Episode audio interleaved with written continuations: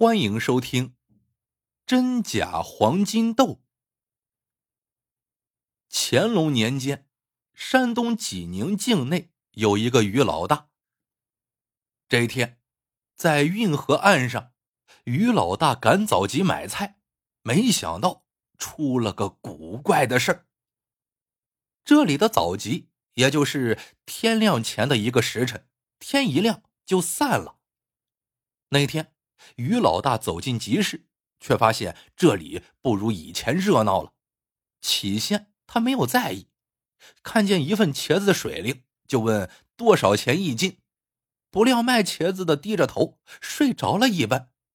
又看见一份黄瓜鲜嫩，上前一问，卖主竟然转过脸去不搭理。再往前走，是一个卖黄豆的。于老大一看这豆粒是又大又亮。就想买些回家泡豆芽，便问多少钱一斤。可卖主呢，只顾着低着头扒拉豆粒，扒拉里边的杂草豆皮。于老大生气了，啊，伸手抓了两把，就放进自己菜篮里。不料那人如同没看见一样，一声也不吭。这总不能真的不付钱就拿走啊！于老大把豆子倒回袋子里，气哼哼的回了家。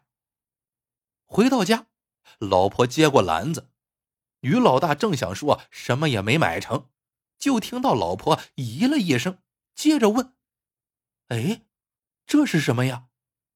于老大往篮子里一看，是两颗亮闪闪的豆粒，惊讶的说：“这两颗豆粒怎么会那么亮呢？”老婆说：“你再看看，不像是粮食。”于老大仔细看了看。差点跳起来，说道：“哎呀，这是传说中的金豆子呀！咱有钱了。”两个人正高兴嘞，门口突然传来一声：“有钱，那就还债吧。”紧接着，财主扁大扣走了进来。扁大扣都是早上来讨债的，看见人家买菜，他就会说：“啊，有钱买菜。”就一定有钱还债。于老大的老婆反应快，一下子就把金豆子抓在手里。但扁大扣的眼睛更快，他吃惊的说：“哟呵，金豆子，你们从哪里弄的金豆子呀？”于老大说：“啊，我们哪有金豆子呀？这饭都吃不饱了，不是吗？”扁大扣哪里肯信呢？威胁他们。如不给他看，就到县衙里告他们偷窃。被逼无奈，于老大只好说出实情。扁大扣听了半天没吭声，他心想：难道是因为昨天夜里下雨，今天集市上没有人，这于老大误入了旁边的鬼市了？原来，隔着一条马路是一个荒坡。传说古时候的集市就在那个荒坡上。有一年，黄兵追捕了偷了皇宫金豆子的逃犯，看到逃犯跑进了集市，就把集市包围起来。可是呢，没有找到逃犯，一怒之下就把集市上的人全杀了。金豆子下落不明。再后来，集市就挪到了路这边。扁大扣决定。明天一早再去看看。扁大抠回家，准备了一个大口袋，想把集市上所有的豆子都背回家里。天未亮，他就提着灯笼到了集市，远远的就看见了灯光，看见灯光前有人影，于是急匆匆的向前走。可让他想不到的是，他怎么走也靠近不了那些灯光。这一下他只得放弃。想第二天让于老大领着他去集市。第二天，虽然有于老大领着，却依然一个样。他们往前走，灯光人影就后退；他们往后退，灯光人影呢就跟进。无论是脚步是快是慢，进退的距离是长是短，他们与灯光人影的距离呀，始终没有变。于老大只好对扁大扣说：“此事啊。”靠的是缘，强求不得。扁大扣心里就想：得不到一口袋金豆，那两粒金豆可不能放过。于是对于老大说：“把你那两颗金豆给我。”于老大说：“哎呀，我好不容易得到的，凭什么给你呀？”扁大扣说：“你欠我钱。”于老大不给，扁大扣花钱雇了几个打手，将于老大两口子捆起来打。任凭怎么打，两口子咬紧牙关，就是不说给。扁大扣没有办法，只好满屋里寻找，找啊找啊，最后总算是找到了。扁大扣走后，乡亲们找来木板，抬着于老大两口子去了县衙击鼓鸣冤。县太爷升堂，一听是扁大扣雇凶打人，摇头不信，说扁大扣那个人。他了解，他绝对舍不得花钱雇人。于老大就告诉县太爷，扁大扣抢了他们十颗金豆子。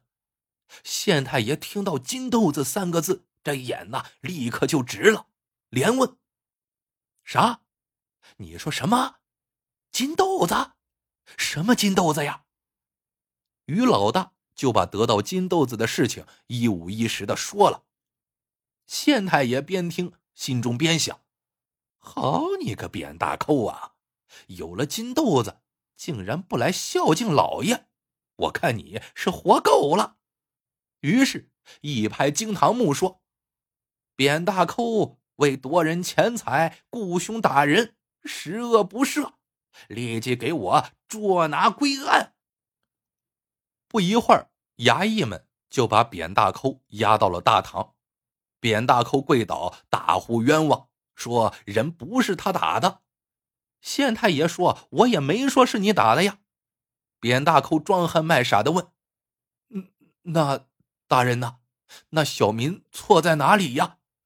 县太爷一瞪眼说：“错在你私藏金豆子。”扁大扣知道，这一说实话，金豆子就再也不是他的了。所以他继续装憨。什么金豆子呀？哪里有金豆子？县太爷说：“我知道，不打你是不会承认的。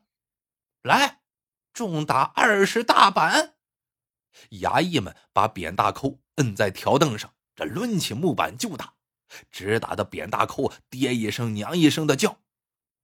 二十大板打完，县太爷问扁大扣有没有。若是有，就拿出来，免受皮肉之苦；若是没有，那就接着再打。扁大扣强忍着疼问：“再打多少啊？”县太爷冷冷一笑，告诉他：“翻着番的打。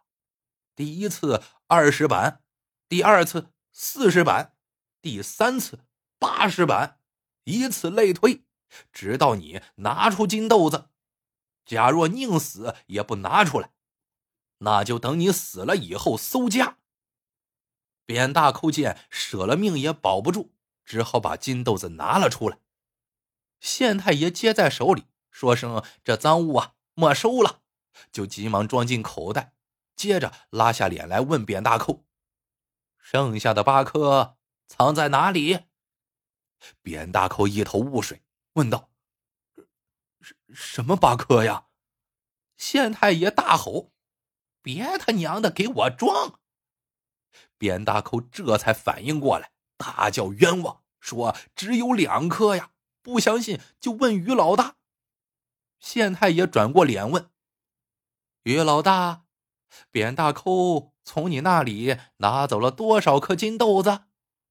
于老大回答：“小民共得了十颗金豆子。”都被扁大扣拿走了。扁大扣听了，拼上命的叫，说是于老大陷害他，请县太爷明察。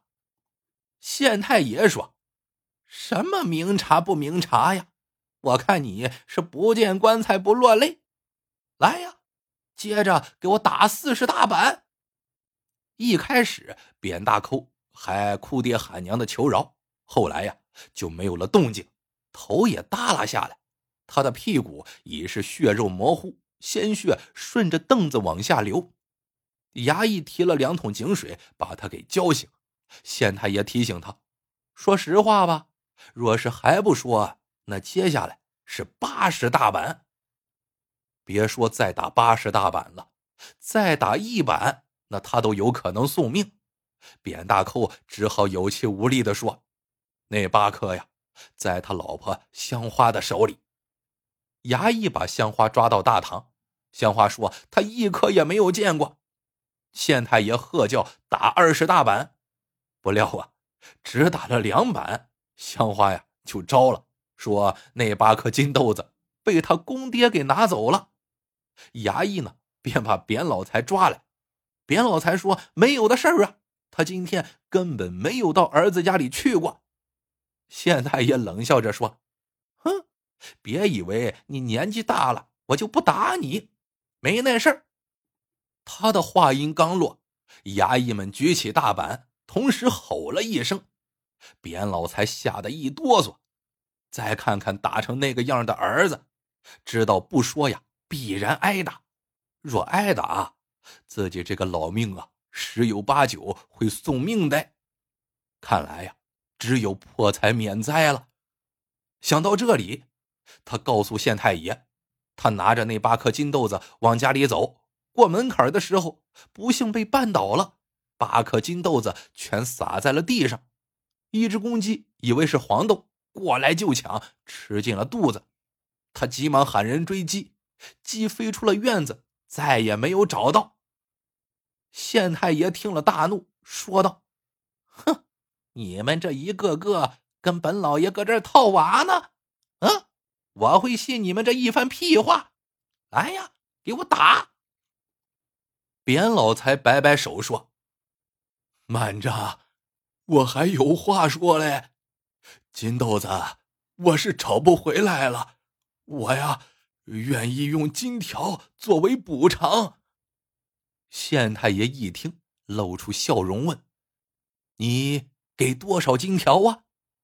扁老才狠了狠心说：“一颗金豆子，一根金条。”县太爷笑得脸上开了花，连说：“就按扁老先生说的办。”衙役们取来金条，县太爷这才释放了众人。鬼事显形，金豆子现身的事。一传十，十传百，后来呀，竟传到了乾隆皇帝的耳朵里。他觉得这事儿蹊跷，便决定亲自去看看。乾隆乘船沿运河南下，不几日来到了济宁境内，正赶上风和日丽的好天气，乾隆便站在船头欣赏两岸风光。突然间，狂风大作，波浪滔天。船立刻剧烈摇晃颠簸，乾隆身形一歪，侍卫急忙扶住，刚想回舱，却已是风平浪静。这是怎么回事啊？乾隆注目之处，正巧显出一个老人的身影，一闪进入了土地庙。乾隆暗想，原来是土地老儿，他想告诉朕什么呀？乾隆来到县衙。县太爷跪在眼前，把金豆子捧给了乾隆。乾隆是玩古董的，当然也是鉴宝高手，一看这金豆子就是假的，接着沉思起来。其实，后来县太爷仔细把玩的时候，也发现这金豆子呀不是金的，是铜的，但他已经不在乎了，因为那八根金条实实在在是金的。此时，乾隆问县太爷：“既然金豆子是假的，那鬼市也肯定是假的了。这一切都是于老大他们做的套，你知道为什么吗？”县太爷磕头回答：“卑职愚钝，请万岁明示。”乾隆说：“因为扁大寇平日横行乡里。”无恶不作，百姓们想借你的手惩治他一下。县太爷赶紧认错，是卑职管教不力。乾隆不接他的茬，接着问：“百姓们怎么知道你一定会惩治扁大抠呢？见县太爷一时语塞，就直说道：“因为你也贪财，一听到有金豆子，肯定会与扁大抠争。”联想到船头的惊魂，乾隆板起脸，威严的说：“说吧，都干了哪些祸国殃民的事？都发了哪些的不义之财？”县太爷早已魂飞魄散，一桩桩、一件件的全道了出来。乾隆听后，只吐出八个字：“没收财产，削职为民。”于老大和乡亲们听说之后，可高兴坏了。他们本来只想惩治一下扁大寇，没想到把这个贪财的县太爷也捎带上了。而所谓的鬼市啊，其实也很简单，几个人摆个样子啊，看到扁大寇往前走，他们呢就往后退；扁大寇往后退，他们呢就往前跟。停和走一致，快和慢也一致。自然保持的距离呀，也就一致了。当然，要分清铜和金，其实并不难。但是扁大抠当时啊，已经是财迷心窍了。故事到这里就结束了。喜欢的朋友们，记得点赞、评论、收藏。感谢您的收听，我们。下个故事见。